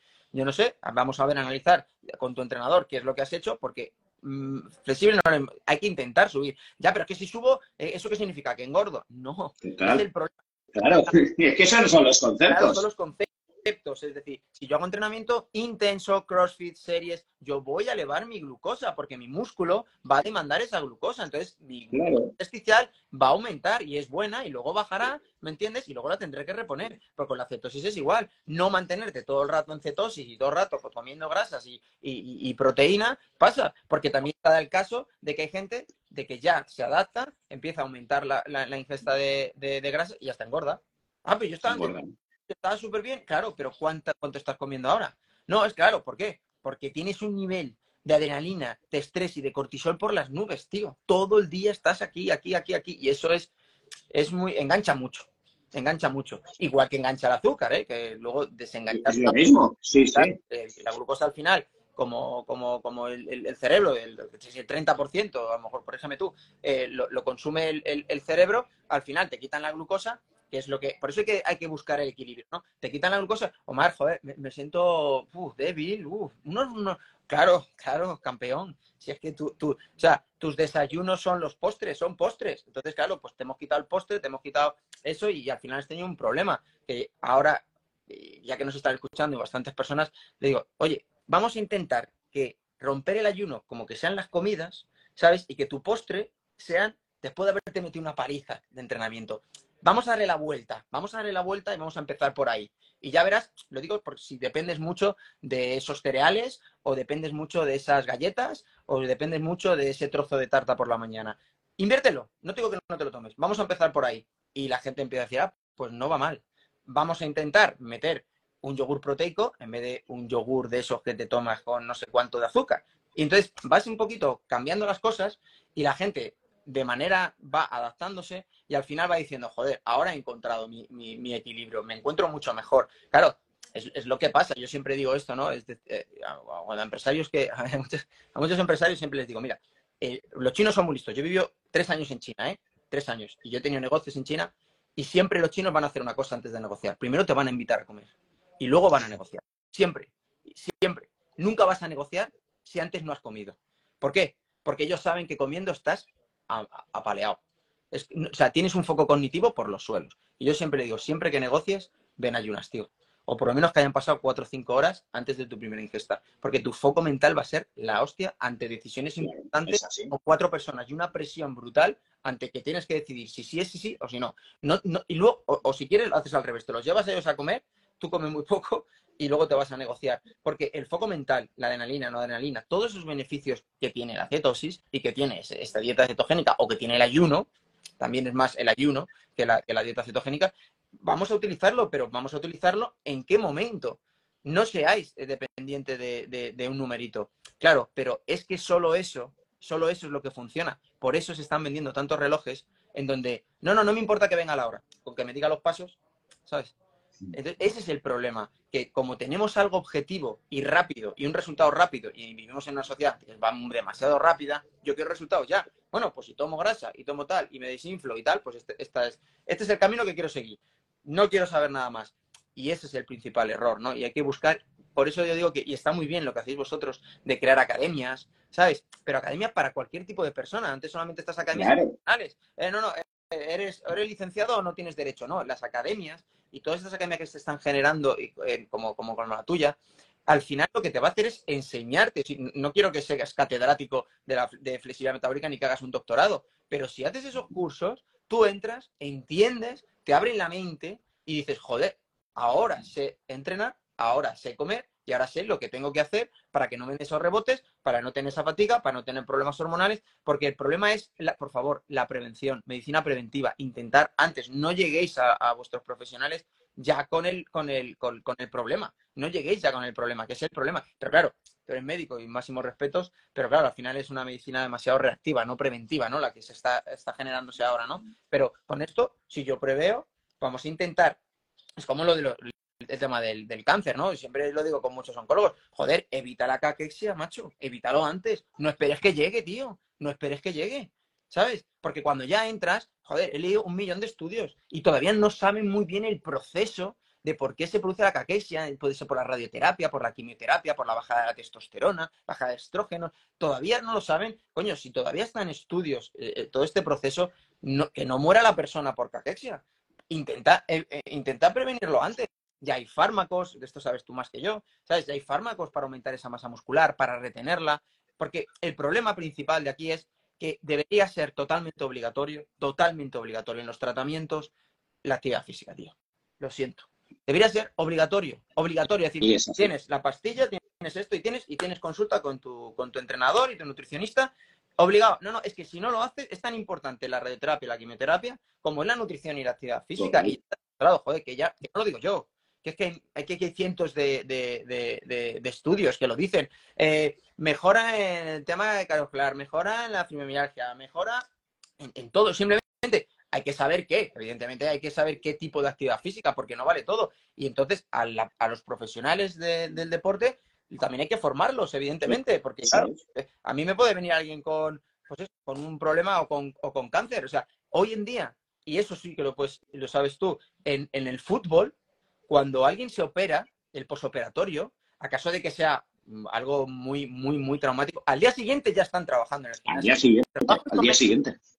Trabajo 90 grados, eh, trabajo con restricción del flujo sanguíneo, eh, eh, en cámara hiperbárica para regeneración celular y de células madre. Es decir, oye, que ya lo están haciendo. O sea, ya después, pues con una persona con cáncer que tiene un seroma, ¿por qué no la voy a mandar al gimnasio a hacer movilidad para bajar ese seroma? No, no, quédate ahí y que te pinchen y que te saquen los líquidos y la acumulación del, del, posoperatorio por, por, joder, que te, claro, te han quitado el pecho o te ha quitado cualquier, cualquier problema. Pues no, tiene el seroma que se quede quieta. No, no, se tiene que movilizar. Y la persona que tiene cáncer tiene que entrenar antes, durante y después del, de la quimioterapia. Porque los beneficios a nivel cognitivo son brutales.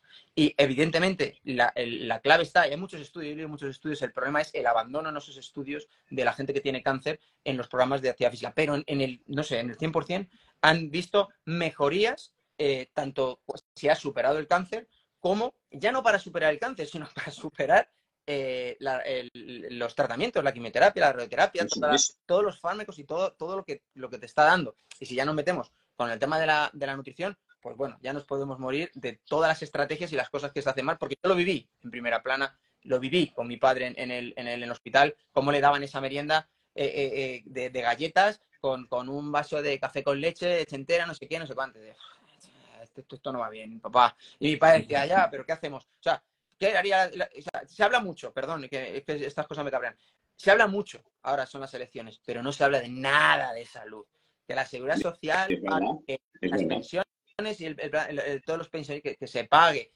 Joder, si tenemos más gente, porque está demostrado que España va a ser una población mucho, mucho más envejecida, tienes que invertir dinero en la prevención para que lleguen más sanos, para que no te cueste tanto. Es que es, que es lógico. Y es que en todo hospital debe haber un gimnasio. En todo hospital. Todo hospital debe tener un tratamiento que es porque es que encima ya a nivel psicológico para, un paciente que llega, está ahí empotrado y se tiene que tirar allí a lo mejor meses. Un simple gimnasio ya le cambia la, vida. Y es que yo he hablado con mucha gente con cáncer y dice, tío, es que me ha cambiado el, cómo afrontar esto. Pues ya tengo, ya tengo un horario que hacer. Me levanto, me tomo desayuno, me tengo que entrenar, luego tengo que hacer mi prueba, luego tengo mi psicólogo, tengo no sé qué. Coño, vamos a hacer las cosas bien. Pero no, es quédate quieto, toma galletas, come, a ver qué pasa, porque no, hemos, no sabemos nada sobre tu... Eh, hay, un, hay, un, hay un tratamiento que a lo mejor puede funcionar. Es lo, es lo que está pasando en los hospitales, ¿eh? Con los temas de tecnología. Y darle más valor a los científicos.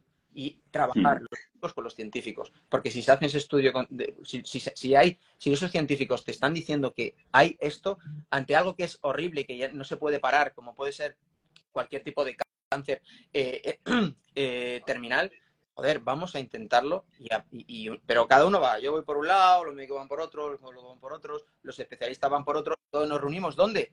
En, Internet. Mira, eh, eh, Omar, justo esto de lo que estás hablando, yo creo que el, el precio a pagar un poco de, mm, de la revolución tecnológica y de la revolución científica y médica que estamos teniendo, ¿vale? Que como bien decías antes, ¿vale? Somos capaces de eh, codificar perfectamente el ADN, saber cada eh, cada gen, justo qué proteína va a expresar, sabemos, estamos sabiendo qué ruta enzimática se encuentra asociada, ¿vale? A múltiples tumores y desde ahí sacar anticuerpos monoclonales que van dirigidos exactamente, ¿vale? A, eh, pues a, un tipo de linfocito que queremos que esté activado, queremos que esté inhibido, somos capaces, ¿vale? Eh, de generar fármacos increíbles y con el avance de, del reduccionismo y del sesgo, en cierto modo, de cada especialidad médica, se va perdiendo el panorama de la integración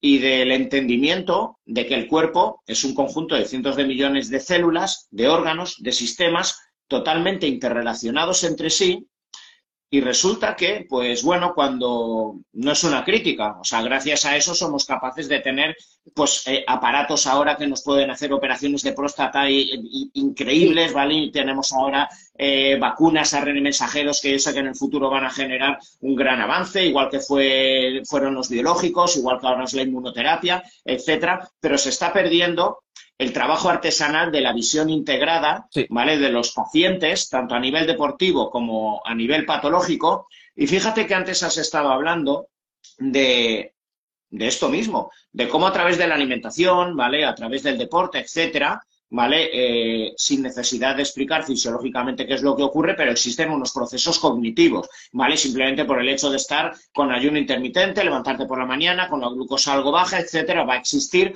un impacto en el sistema nervioso, vas con más catecolaminas, dopamina, etcétera, es decir, te hace más sabio, te hace mejor director, ¿vale? No solo de tu paciente, ¿vale? O cuando quiere mejorar eh, su rendimiento deportivo, porque en esas, en esas horas y horas de entrenamiento, ¿vale? Salen también eh, que la semana que viene tengo una, eh, tengo una reunión súper importante, pues tú le puedes decir, oye, soy tu entrenador, pero es que además te voy a hacer eh, que ganes dinero, voy a hacer que estés mejor por la mañana, que, entre, que trabajes mejor, que tengas mejor rendimiento, porque uno está entendiendo la fisiología.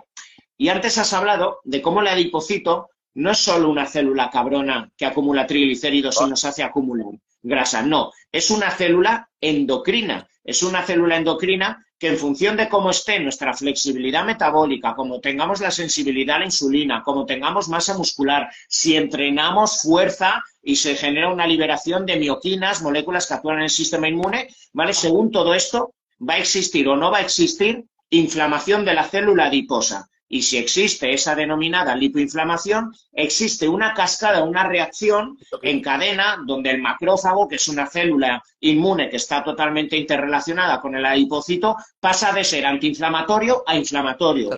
Se produce una cascada de liberación de citoquinas en el torrente sanguíneo de forma sistémica, como el factor de necrosis tumoral alfa, el interferón, ferritina, proteína C reactiva, interleuquina 6. Y hay algo que a mí me encanta, ¿vale? Cuando estudio todo esto, ¿vale? Que, que como bien decíamos, cualquier entrenador o cualquier nutricionista, cualquier médico acostumbrado a trabajar con dietas, ¿vale? Observa en sus pacientes. Como a los dos, a los dos, a los tres meses, el paciente te empieza a decir que tiene menos pajas mentales, que está más enfocado, que está más alegre, que es más gentil con los demás, que el mundo le parece más bonito, que ha dejado la terapia, que su psiquiatra la ha visto muy bien y le ha bajado a la mitad de dosis, que ha encontrado pareja, que ha decidido por fin, no sé por qué, tuvo un impulso desde dentro de decirle al jefe eh, que le subieran el sueldo, eh, supo enfrentarse a la adversidad, está tomando decisiones que antes no hacía, ¿vale? Pero es que un término del cual se habla mucho también en los últimos años, que es la neuroinflamación, que es el proceso de hiperactividad inflamatoria muy asociado a enfermedades eh, neurológicas como la enfermedad de Alzheimer, eh, la, demencia senil, el Parkinson, esclerosis múltiple, ELA y muchos procesos de eh, ansioso-depresivos, eh, eh, muchos procesos de, con trastornos obsesivo-compulsivos, donde se observan esas mismas interleuquinas que se ha observado que atraviesan la barrera hematoencefálica y ya se empieza a observar cómo mejorando metabólicamente en las personas, bajando peso, mejorando la sensibilidad a la insulina, todo lo que han visto muchos entrenadores, tú y yo hemos visto un millón de veces y no sabíamos incluso explicar, ahora se confirma a la perfección, con lo que eh, existen clarísimamente eh, beneficios antidepresivos, mejorías en la dopamina, mejoría en los ratios de GABA-glutamato, mejoría en tus procesos cognitivos. Eh, eres más gentil porque si tú tienes un equilibrio en tus neurotransmisores, un equilibrio en el potencial de membrana neuronal, etcétera, tienes mejor coherencia en tus pensamientos, no eres tan reactivo, etcétera, te vuelves mejor persona. Fíjate lo que te digo, ¿vale? Entonces, conocer esa fisiología hace que, eh, pues para un profesional, ya te digo yo que estás en un nivel mucho más avanzado porque eres capaz de decirle a la persona, conmigo no solo vas a estar mejor eh, de forma física, no solo vas a mejorar el perfil lipídico, yo voy a hacer que estés más feliz, dame cinco meses. Y tú, estoy seguro que con esa potestad sabes que cuando alguien se pone en tus manos, haces eso. Igual que a nivel oncológico, cuando generamos esa flexibilidad metabólica, ¿vale? Y generamos ese trabajo de pesas, cargas de hidrato de carbono, favorecemos que el día de la quimioterapia se vaya con cierto ayuno, porque está demostrado que en placas de Petri, cuando no, no aportas glucosa a las células de mama eh, con quimioterapia, con un cisplatino, es que se mueren, ¿vale? O sea, mucho más que si les metes glucosa, ¿vale? Sabemos que si hay menos neuroinflamación y hay más serotonina, hay adherencia, hay, eh, quiero entrenar, a pesar de que esté reventado en esa persona que si no se abandonaría a sí misma o llegaría a casa el día de, el día de quimioterapia y se hincharía, a galletas. ¿Por qué? Porque, porque dice, joder, ya que tengo cáncer, igual me muero, pues bueno, al menos un poquito de placer, un poquito de placer en mi vida y a seguir rezando. ¿Vale? Entonces, fíjate hasta qué punto entender la fisiología te permite incluso entrar, o sea, en, en campos neuronales campos emocionales, campos psicocognitivos y campos emocionales. No, no, totalmente. Totalmente. Desde que eso ya se sabía, ¿no? Lo que pasa que ahora por los medios de comunicación se ponen más énfasis, ¿no? También cómo está ligado todo el tema intestinal al, al, al cerebro, ¿no? Es decir, o sea, cómo la microbiota, cómo hay neuronas en, nuestro intestino que están totalmente conectadas con, con nuestro, nuestro, sistema cerebral. Entonces, cualquier tipo de inflamación que te pueda probar pues un, eh, intestino permeable o cualquier tipo de SIBO o cualquier exposición eh, que, que, haga que tu, que tu microbiota, tu intestino esté mal, esa inflamación está aquí, que es lo que no, no, entendemos, es lo que no entendemos. Es decir, no, yo puedo estar eh, comiendo lo que quiera, que yo de la cabeza está bien, y, vas viendo cómo esa persona va degenerando, además se nota. O sea, si tú ves una persona eh, una cierta edad y obeso, se nota que anda más lento, que le cuesta eh, la coordinación. Es decir, ¿Es, es, que hay una inflamación, hay una inflamación eh, a nivel neuronal, hay una inflamación a nivel eh, cerebral, por eso, pero solamente se han estado estudiando, pues bueno, pues dietas cetogénicas o ayunos para temas del Parkinson o, bueno, problemas eh, neurodegenerativos. Pero no hay que llegar al problema neurodegenerativo para, para, poner el, el, foco y, poder hacer una, una, digamos, una intervención antes y preventiva. Pero totalmente, o sea, que la gente que, que llega a entender que el cerebro no solamente es eh, de aquí para arriba, es decir, que el cerebro también está conectado con lo que comemos y con nuestro intestino. O sea, muchos de los principales problemas que, yo me encuentro con, la gente es el tema de la inflamación y de, de no poder eh, asimilar el tema de los alimentos por la microbiota. Otro gran desconocido, pero que no es que, no es, que esté tan desconocido, es que nadie le hace eh, ningún tipo de, casos y el mal que produce pues los productos procesados, ¿no? Entonces, el cuerpo genera células y las destruye y las células que están viejas, eh, eh, los macrófagos se las comen, pero cuando hay inflamación, el sistema inmune trabaja y, reacciona hacia esas infecciones, ¿vale? Nosotros provocamos ese tipo de infecciones con, pues, con ejemplo, por ejemplo, con, con, los productos procesados. Entonces, toda esa inflamación que estamos generando, por favor, no penséis que solamente está en tu intestino, sino que también está en tu cerebro y que también está afectando a tu cerebro, a tus neuronas, ¿vale? Que no, y que no, claro, pero a veces me decía la gente, no, pero claro, sí, claro, es verdad, y me siento cansado y, no tengo ganas y estoy deprimido y no entiendo por qué. Y es verdad que haces un pequeño cambio en la nutrición y ¡boom!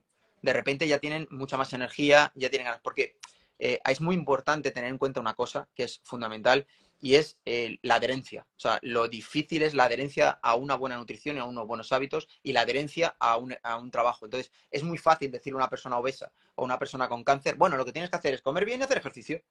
Ya está.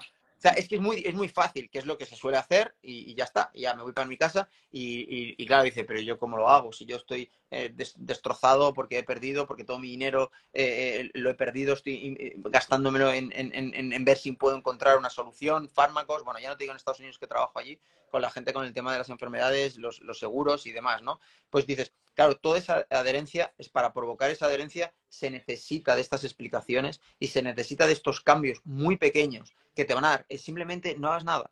Simplemente vamos a intentar empezar con un ayuno y vamos a empezar a retirar un poco ese carbohidrato. Vamos a bajar un poquito la inflamación y vamos a intentar con suplementos subirte un poquito el ánimo, ¿vale? Simplemente un poco, simplemente simplemente por las mañanas.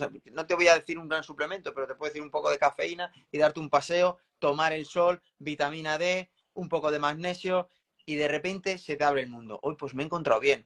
En ese momento es cuando tienes que decirle que tiene que hacer deporte, pero no antes. Porque no te va a hacer caso, porque lo que buscamos es la adherencia, ¿no? Entonces, ese, todo, todo lo que estás comentando es que es súper importante porque afecta a lo que, además con el tema del COVID, el principal problema, estar encerrados comiendo en casa, pues imagínate eh, eh, la cantidad de gente que ha tenido que ir al psicólogo, psiquiatras, eh, pero no lo entiendo, la gente dice, bueno, pero, pero ¿por qué? no es por estar encerrado, no es por, quiero que entendamos este concepto. La gente ha tenido problemas psicológicos no porque la encierren en su casa y no pueda dar un paseo.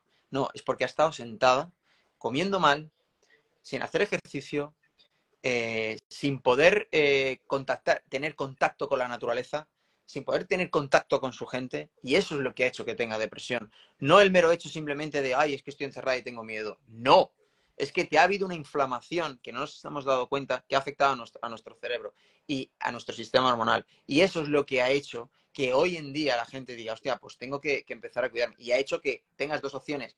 O que te intereses por la fisiología y la nutrición y cambies tus hábitos, o que acabes en el psiquiatra con pastillas. Que no digo que, es, que, no, que no esté mal, porque a veces se necesita ese psiquiatra o ese psicólogo o esa, esa medicación para subirte un poco el ánimo y ahí, ¡pum!, meterle, ¿no? Es como el tema de el reemplazo hormonal, ¿no? Que todo el mundo tiene miedo, oh, testosterona me da miedo. Vamos, vamos a ver. Si es que es imposible, es que si yo no introduzco en ti un, un hábito, un ápice de energía o de no me vas a empezar a entrenar, no me vas a empezar a organizar tu vida y a, llevar a cabo el plan que tú y yo hemos organizado sentado de lunes a domingo. Entonces, si hay una testosterona baja o en temas de la menopausia, con, con, esa variación de, de, las mujeres, con el tema de los estrógenos, la progesterona, o sea, si no hay una ayuda, que, que yo no soy médico y claro, pues evidentemente la gente dirá, este chaval, pero es que es así, es decir, o sea, somos capaces de, esto lo he comentado un millón de veces, eh, somos capaces de una persona que tiene la menopausia, que es un estado, la menopausia en las mujeres, es importante que tengáis en cuenta que es un estado de equilibrio que os va a dar el cuerpo, si somos capaces de pasar esos dos o tres, esos dos o tres años, porque no vais a tener todos ese, ese baile de hormonas que os pueden estar alterando, porque el precio a pagar es muy bonito, que es el poder tener hijos. Pero, joder, si no quiero tener hijos, o tengo un problema de dolor o, de quiste o lo que sea, me dan anticonceptivos, me dan hormonas cuando tengo 16 años, ¿por qué? ¿Por qué cuando llega la menopausia, si hay una, bajada de estrógenos y unos sofocos, no se puede, bajo un control médico, intentar que ese paso, esos tres años, no sean seis o que no, se queden secuelas, ¿no? Pues todo ese, o, o, en el hombre, tú lo, tú lo comentas muy bien con el tema de testosterona el libro y a mí me gusta porque, porque ese miedo a la testosterona, a las hormonas, yo tengo casos en, Estados Unidos de gente que, que, hace Ironman y demás y está, pues que no puede porque quiere competir. Digo, pues deja de competir. Deja de competir, hace un reemplazo hormonal, que pase un par de años, que te encuentres con, porque estás todo el puto día. No, sé si nos estará viendo, pero seguramente nos esté viendo y, y es lo que le he recomendado. Digo, estás todo el día enfermo todo el día enfermo, inflamado, todo el día. Es que cada virus que pasa, ¡pum! te toca. Y, y, el principal problema, testosterona baja. Pérdida de masa muscular, pérdida de líbido, todo. Entonces, claro, decir, necesitas ese, ese, eh, eh, dejar de competir. A lo mejor tienes que hacer otra cosa, ¿me entiendes? O simplemente entrenar. Pero hasta que no te suba el ánimo, no podemos. No podemos hacer esos cambios a nivel, a, eh, a nivel de hábitos. Entonces, ahí sí que tienes que necesitar ayuda de esa, de esa, porque hemos pasado el nivel, recordar que son niveles, la epigenética, la genética, el tema hormonal y, el tema más o menos, vamos a hablar de analíticas y tema fisiología, ¿no? Si no sabemos este tema es imposible, tienes que, intentar subirte el ánimo para generar ese hábito. Deprimido, es imposible. Claro, fíjate, eh, mira, eh, hablando de, todo esto, y, fíjate, este va a ser el último tema, pero te, te invito a hacer una segunda parte porque llevamos una hora y veinte, como si fueran dos minutos y yo tengo aquí dos hojas de preguntas, digo, o sea, yo creo que nos va a dar para... No, no, yo encantadísimo, pero por eso te invito y te pido, el te pido el favor de que podamos hacer como yo creo que dos capítulos más, Omar, porque es tan interesante, tan bonito. Y creo que va a ser tan agradecida a la gente eh, que, creo que debemos concederles esa oportunidad de que hagamos una al mes si no te, si no te incomoda, porque es que hay muchos temas. Cuando quieras, cuando quieras. Pues mira, mira, hay un tema, para mí, mira, yo que me, yo me dedico muchísimo a la terapia de reemplazo hormonal, ¿vale? E intento ver siempre, eh, pues bueno, como bien he dicho, al organismo eh, como una parte, eh, bueno, como, como un, un, organismo, una máquina integral de, donde todos los sistemas tienen que estar totalmente coordinados entre sí. Tú me has dicho que estás trabajando, ¿vale? Con terapias y con clínicas antienvejecimiento. Y yo creo que estamos ahora mismo en un punto de inflexión en nuestros tiempos y en nuestra sociedad, ¿vale? Donde eh, se está generando la esperanza a hombres y mujeres eh, a partir de los 40, 45, 50 años, donde la alternativa al cansancio, a la fatiga, a la certeza, porque lo siento en mis carnes de que ya no soy el de antes físicamente, cognitivamente, profesionalmente, sexualmente. La alternativa normalmente a lo que normalmente se le decía a esa persona, que era acepta tu edad, ¿vale? Eh, acepta que ya no eres el de antes, eh, trabájatelo emocionalmente, ve al psicólogo y trabaja el soltar, ¿vale? Y mira, yo tengo muchísimos pacientes eh, de mediana edad, 45, 48, 50, entre los 45 y 55 años, ¿vale? Con eh, inflamación crónica, con cierta obesidad, sarcopenia, porque hace 15 años que, han perdido, que han perdido eh, llevan perdiendo masa muscular, con grasa abdominal. Muchos de estos pacientes que veo en consulta son brillantes por su carrera profesional, están totalmente instalados eh, afectos sociales, afectos profesionales, afectos económicos, tienen su familia, tienen sus dos, tres hijos. Y en esta edad, que para mí debería ser la edad brillante de un hombre y una mujer, a los, entre los 45, 50, 55 años, y sí lo digo, porque aquí podéis decir todos, no, la edad brillante es entre los 25 y los 35. Perdón por la expresión, los cojones, porque eres un puto niñato y una niñata que crees que sabes mucho más de lo que en realidad sabes, que crees que tienes potestad para entrar en los sitios brillando y en realidad estás mirando fuera del tiesto y haciendo el ridículo porque te queda mucho, ¿vale? Pero además crees que has tocado techo y que sabes más que los que eh, tienen 20 años más que tú.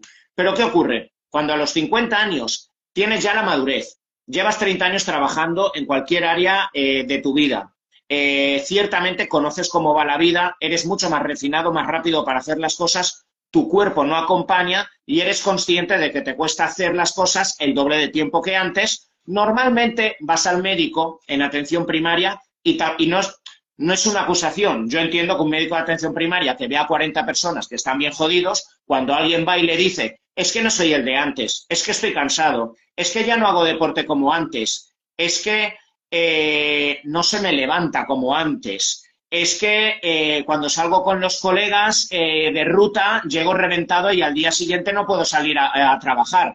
Y le miran un poco la glucosa, el colesterol y demás, y el médico, hasta un poco indignado, le dice, ¿pero qué quieres? Si yo te veo hecho un chaval para 50 años, estás de puta madre, o será de la cabeza, ¿vale? O eh, que no eres un chaval. Es que, ¿qué coño haces saliendo con una cría 15 años menor que tú? ¿O qué quieres, mujer, con 50 años, hablándome de la libido que tienes sequedad vaginal? además hasta avergonzándola. Entonces, ¿esto qué hace de forma inevitable? Que esa persona crea que es que debo de aceptar mi edad, debo de aceptar que ya llega el ocaso de mi vida y además debo entender que, que soy responsable y debería asumir la edad que tengo, que no debo de mear fuera del tiesto, que es eso de bailar, de entrenar, de verme guapo, de tener relaciones sexuales y de querer vivir la vida, que tengo 50 años. Voy a ir al psicólogo para que me ayuden a asumir mi edad y me ayuden a asumir que ya no soy la que, la que era con 30 años o el que era con 30 años. Los cojones. No, no, eso no es medicina. Eso no es medicina, eso no es humanidad, eso no es sanidad, eso no es eh, tener un corazón gentil y abrir y abrigar a un paciente. Y por suerte, eh, por eso yo que me dedico mucho a la terapia de reemplazo hormonal, afirmo con rotundidad lo que tú has dicho antes. La mujer con, con menopausia es una mujer con una increíble oportunidad en su vida, porque hasta entonces, y especialmente incluso más desde los 35 hasta los 40 años, en la fase de climaterio, donde hay muchas fases de hiperestrogenismo que son horrorosas, ¿vale? Que generan mucha mastopatía fibroquística, que genera muchos edemas, mucha inflamación, mucha locura emocional. De repente me acuerdo de mi ex de hace de 12 años con, porque he escuchado una canción y creo que no estoy enamorada, seguiré pensando en él, no sé qué, no sé cuánto. Esos son picazos de, estrógeno, luego falta de progesterona y eso va así. Y, y, y, le pego un toque y le escribo y lo busco por Instagram, le escribo y al día siguiente flipo en colores cuando me ha bajado el estrógeno. Que eso pasa, que, vaya si pasa y eso actúa en los procesos cognitivos. Vale, entonces cuando llega esa fase de perimenopausia eh, y se trabaja de forma estable ya con estradiol, estriol, testosterona para muscular, eh, esa mujer se queda más guapa, más estética, mejor musculada, más madura, porque ve una oportunidad de me quiero quitar las pajas mentales que han gobernado mi vida a lo largo de toda mi vida. ¿Por qué? Porque las pajas mentales son las que dan el frenesí y el impulso para buscar al macho alfa. Ya no soy esa niña dependiente de un macho alfa y de un hombre que me domine. Ya quiero ser la gobernadora, la, soberana de mi vida interna y cuando asume y se lo cree que de verdad no tiene que ir hacia el ocaso y que no tiene que envejecer y que no tiene que asumir que soy fea, que me hago gordita y que mi esposo ya no me va a buscar, sino que puedo ser la puta ama, yo así les hablo a las mujeres con menopausia, ¿eh? a, los, dos años, o sea, esa mujer es una pan máquina, es que ha embellecido, se lo ha creído, se ha buscado eh, y, o sea, no, no, es que sea magia, o sea, es que al meter todas las hormonas eh, y al generar esa adherencia, claro, come mejor, se respeta más, se pone a estudiar, entrena más, todo va en cadena Y con los hombres ya no te digo, supuestas depresiones de mediana edad y crisis de los 40. ¿Qué cojones? Tú le das testosterona y vuelve a sentir que puede tirar hacia adelante, que puede encarar con la misma, con el mismo frenesí, con esos dos cojones que ha tenido siempre, encarar los problemas, ¿vale? Y dice, pero qué mindfulness, que empezar a apreciar las cosas bonitas de la vida y mirar el arco iris y apreciarlo, que yo quiero ser, ser de nuevo un killer. Eso es lo que ocurre. y, si abrimos la mente, o sea, eso es salud, eso es conciencia social. Sí, sí, además es lo que decimos, o sea, que normalmente hasta los 20, 25 años nuestro sistema está generando hormonas, está creciendo y, la naturaleza no lo entiende. La naturaleza lo único que entiende es que tienes que procrear. Entonces, le ha tocado a la mujer el don, tiene el don, el don de tener eh, hijos, pero también tiene que tener ella, por, propio, por propia decisión, el don de querer seguir viviendo. Y por eso siempre digo que la menopausia es siempre lo he dicho, es, es, una segunda oportunidad porque digamos que a nivel hormonal buscamos el momento zen, no el momento de picos de estrógenos, la bajada, la, progesterona, la pérdida de sangre, las anemias, el no encontrarme mal, el dolor abdominal, el no sé qué, el que, me el que encima, eh, como, como yo soy el que me tengo que tomar los anticonceptivos, con lo cual yo soy el que me tengo que hormonar y no el hombre, ¿me entiendes? Es decir, encima ya el tener que, bueno, todos estos perjuicios sociales que tenemos, ¿no? Y, y demás, y a ver, yo, yo, lo tengo que decir, o sea, yo con mi mujer lo, he vivido, o sea, tiene 40 años y, es que está más fuerte que yo, o sea, que es decir, y es porque ese estilo de vida lo hemos vivido, ¿me entiendes? Es que lo hemos vivido y he dicho, no, no, es que tienes que, que yo empecé, es que tienes que hacer crossfit, es que tienes que hacer alterofilia, no, pero ¿cómo voy a poner yo a hacer? Que, tienes que hacer alterofilia, tienes que hacer habilidades, tienes que hacer todo lo que va a hacer que seas un pibón, ya está, o sea, si te quedas en casa si te quedas en casa y no haces absolutamente nada porque ya te han dicho que tienes que aceptar que la menopausia es igual ya como a, a ser eh, un, vejestorio, es, es, que, es que menopausia... Y perdona, perdona, perdona, pero esto es súper importante. Mira, eh, yo lo siento y lo digo con todo el amor del mundo, pero mira, mira lo que acabas de decir de tu mujer. Eh, con 40 años quiero que seas un pibón. Yo quiero que una mujer o una paciente cuando me viene a mi clínica se sienta completa en todo que se busque intelectualmente, que se busque cognitivamente, que se busque artísticamente, que busque su feminidad. Pero lo último que quiero es que busque el refugio en todas estas áreas porque asume que ya no puede ser guapa. No, no, no, no, no. Es muy femenino querer seguir, querer eh, seguir buscándome ser guapa. O sea, y no hay nada malo por ello, no sigue siendo una niñata, digo, porque desde ahí, desde esa feminidad empoderada, sí, quiero hasta el último día eh, ser guapa, ¿qué tengo que hacer para ella? Desde ahí, con ese poder, con esa dulzura, con esa feminidad, te entregas mejor a la lectura, te entregas mejor al arte, te entregas mejor a lo cognitivo, pero no para compensar. No, no, no. no, es... Eso es un equilibrio es un equilibrio. Yo la gente lo siento, pero muchas veces dice, no, no, es que el tema intelectual, yo creo que es un equilibrio. Tú te tienes que cuidar por dentro y por fuera. Y si tú te, si tú te estás cuidando por dentro, será más fácil cuidarte por fuera. Pero si tú estás deprimido y te cuides por fuera, tendrás muchísima más confianza en ti para cuidarte por dentro. Es decir, tenemos que intentar, e, encontrarlo, ¿no? Y, nos hemos centrado en, dos momentos que son tops, ¿no? Es la bajada de testosterona del hombre, como es eh, la menopausia de, la mujer, que hoy en día es que, mira, mira, tú lo has dicho, es que tiene solución. Es que si no tuvieses eh, solución estaríamos aquí hablando, pues como hablamos lo del cáncer. Especulando. claro, qué putada, que todavía están con... Vamos a intentar trabajar eh, para evitar la sarcopenia, a ver cómo podemos con la caquexia, cómo podemos con, con el tema de... Pero, pero esto tiene solución tiene solución. Lo que pasa es que los médicos tienen que, implementarlo y que no pasa nada. O sea, no estamos ni dopándonos, ni estamos. No, no, no, no, no estamos. Estamos ayudando a nuestro cuerpo para, para retrasar el envejecimiento, pero ya no retrasarlo, señores para vivir de puta madre, morirme de joven. Y como solemos decir, y aunque es un poco, un poco brusco, pero bueno, pues eh, morirte follando, ¿sabes? O sea, no, no, no, morir ya reventado, eh, esperando la muerte, ¿sabes? Porque, porque yo lo veo, o sea, yo veo mucha gente que, que y yo, yo soy muy duro con esto, ¿eh? cuando veo a la gente y a lo mejor me vienen y, hay gente que, viene con sobrepeso, empresarios con muchísimo eh, dinero, mucho peso, bueno, tú lo que estás haciendo es, estás sentado esperando la muerte, tío. O sea, estás esperando la muerte porque ya no haces nada, ya tienes dinero, ya tienes tus hijos, ya te... Muévete, tío, muévete. Mira, ¿sabes qué va a pasar cuando el primer día, el primer día, el primer día que vayas a entrenar o comas bien o hagas algo bien, al día siguiente sabes qué va a pasar? Nada. Y al segundo, nada. Pero por dentro ya se está generando algo, ya están pasando cosas, ya están pasando cosas que con el tiempo te darás cuenta de que, de que estás mejor que el día anterior. Y un poquito más, y un poquito más. Y cuando mires atrás dirás, soy una persona nueva es que soy una persona nueva. Simplemente. Y si tienes que tirar de hormonas o si tienes que tirar de, de, ciertos hábitos totalmente radicales para ti, que puede ser dejar de comer por la mañana, porque para eso para la gente es, es algo como imposible de entender, simplemente prueba. Está claro que si sigues haciendo lo mismo, pues tendrás obesidad y tienes que esperar a que te venga el cáncer o que te venga eh, un problema cardíaco, un ictus, lo que sea. Y yo he tenido casos de amigos íntimos que han muerto por, por, por, este, por estos motivos, ¿no? Y, y, y, me jode, porque dijimos, tío, que te muevas, cojones, que cambies, tío, que tienes 40 años. O esas personas que dicen, joder, es que tienen 40 años y parece que, que, que, tienes 60. Bueno, pues te ha tocado genéticamente, pero si no pones remedio para ello, estás fuera, tío. O sea, es decir, o sea, tienes que vivir con, tienes que vivir, yo siempre lo digo, y la verdad es que yo he vivido mucho, he viajado mucho por el mundo, pero, pero, por, pero porque era de esa, de esa mentalidad. Y recordar que esto es un estilo de vida. Y que tú decides si quieres este estilo de vida o el otro. Tú decides, es un estilo de vida. Es un estilo de vida. No es un mes. Es ya para hasta que, hasta que, hasta que te mueras. Ese es tu estilo de vida. Y tienes que ir controlando. Y igual que eres capaz de gastar de 200 euros eh, por la noche en, en, en una cena, tienes que saber gastar de 200 y 300 en tu salud. Porque tienes que ser egoísta, te tienes que preocupar de ti mismo. O sea, no hay mejor inversión que en ti mismo, en ti. Porque vas a vivir más y mejor. Y es que lo que tú dices, y eso es verdad, que al final la, es que se produce, es que hasta aumenta la oxitocina, es que eres mejor persona.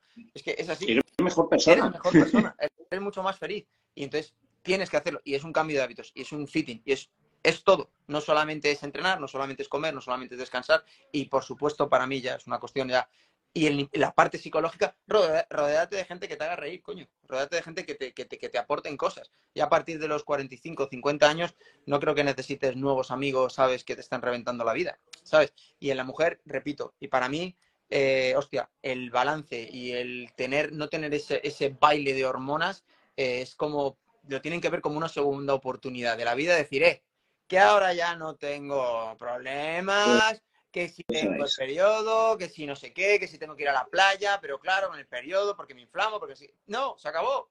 Ahora os lo está dando más tarde, de la naturaleza, pero coño, aprovechalo, no te hundas en el... En el porque si te hundas en el ocaso, a nivel hormonal el problema es que es verdad, vas a retener más líquido, vas a tener más grasa, porque te lo está diciendo, porque hay un cambio hormonal, porque la tiroides ya no funciona bien, porque hay un, un, ya no eres tan flexible metabólicamente y porque a nivel oral el nivel de progesterona puede elevarse, estrógenos bajarse, y es verdad, y, un poquito de testosterona, un poquito de, de, de, masa muscular, más mitocondrias, mejor flexibilidad metabólica, todo, es que todo va mejor. Mira, Omar, eh, Omar, te tengo una, me, con, eh, tengo una anécdota muy buena. Una paciente hace cinco años eh, me vino destruida, con 55 años, eh, gordita, tenía una enfermedad autoinmune, bueno, artritis reumatoide, tenía muchos, muchos brotes y había visto un vídeo mío de mejorando con la alimentación podía mejorar indirectamente el metabolismo, demás, no sé cuántos, me cuenta su vida. Eh, se había separado hacía siete años se ve, y, ella me hablaba de cómo eh, eh, era una maestra espiritual, se había metido en Reiki, no sé qué, no sé cuántos, ¿vale? Y estaba además, me decía que, pues que, que, toda su energía, todo su, toda su kundalini la vehiculizaba para sus terapias, esto, lo otro. Mira, fue progresando poco a poco, al inicio solo fue andando, como tú decías, claro. y exponiéndose un poco la vitamina D porque no podíamos hacer nada, no tenía antecedentes de cáncer de mama en su familia, nada, ya poco a poco le di su gel de estrógeno, de estriol, eh, sus mucosas empezaron otra vez a estar lubricadas, su mucosa vaginal, le di testosterona, etcétera, se vio más guapa, empezó a cambiar de amigas, ya no salía solo con las del Reiki, las pobrecillas todas separadas que hablaban, ¿vale?, de las energías, enamoradas de Dios, del amor, de la kundalini, pero no de hombres físicos. Pues a día de hoy, cuando la veo ahora ya cada tres meses, me, eh, dice, eh, dice, bueno, independientemente del, del, tema de la artritis reumatoide, dice, ahora puedo ver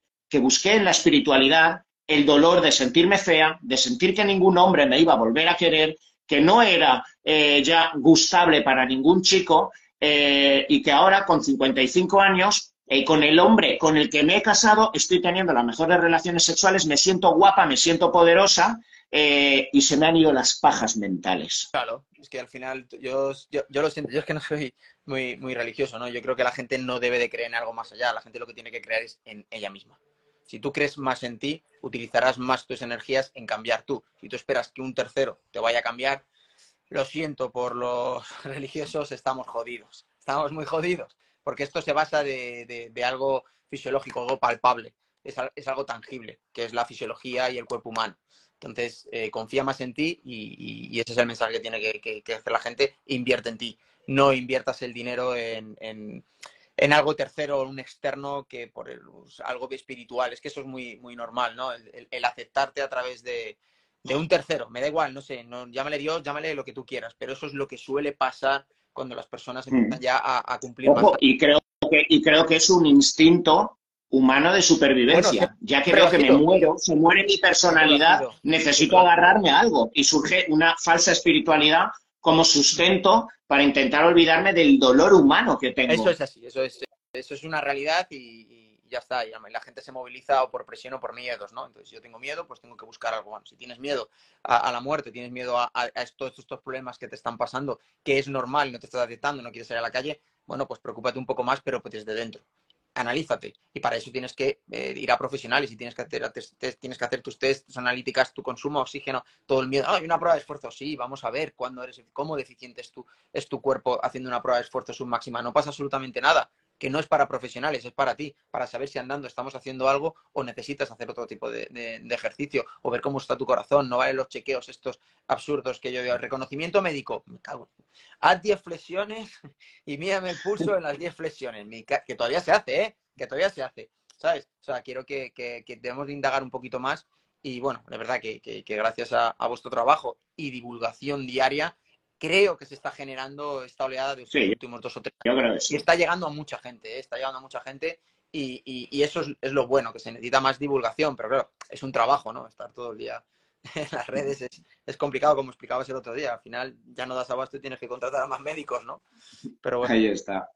Bueno, pues una hora cuarenta llevamos y ya te digo, como si fueran los primeros cinco minutos. Me lo he pasado de puta madre, súper a gusto y, vuelvo a, incidir que, eh, haremos segunda, yo creo que tercera parte, porque se me han quedado eh, muchos temas, Omar, súper importantes, súper chulos, ¿vale? Lo explica súper bien, sobre todo en la práctica, que es lo que creo que muchas veces pues falta, ¿vale? Hay muchas veces no hace falta hablar tanto de moléculas, sino de eh, lo, pragmático, lo que se ve en la calle, lo que se ve con tus clientes, ¿vale? Lo que haces también y corroboras, ¿vale? Con toda tu experiencia como profesional y ahora ya como, pues, como preparador, ¿vale? Así que muchísimas gracias, por toda la información que nos has brindado, Omar. Gracias a ti.